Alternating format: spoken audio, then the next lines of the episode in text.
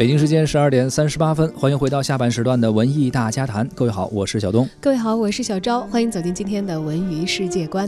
首先，文娱世界观关注一个故宫方面的消息：故宫家具馆将展出两千件明清家具。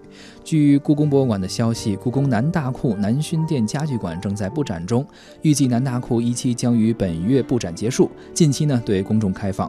家具馆完全建成之后，将容纳约两千件的故宫院藏家具文物。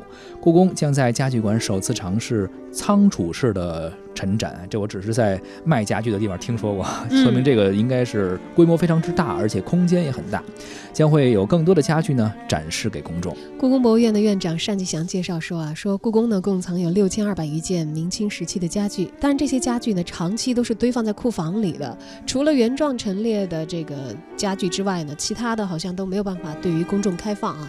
为此呢，故宫将南大库和南薰殿改造为了明清家具馆，位于南城墙下。啊，武英殿前南大库呢，曾经也是紫禁城最大的一个库房了。清宫废料长期是堆放于此。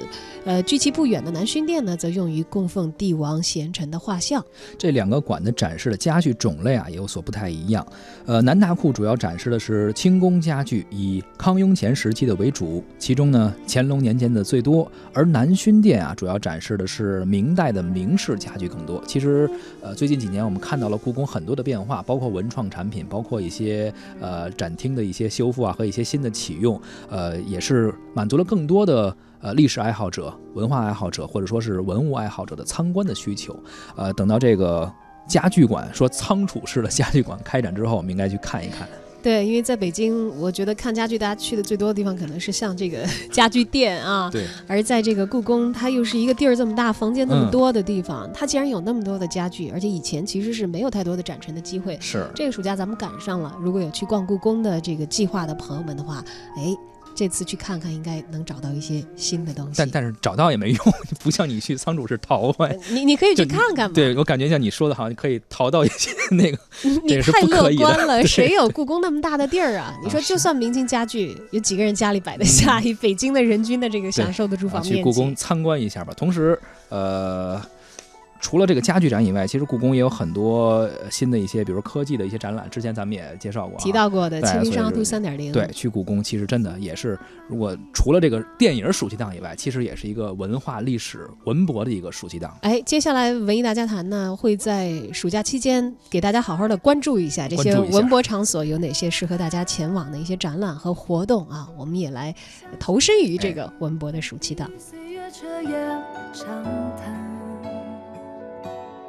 只要你有心，一览无数江山。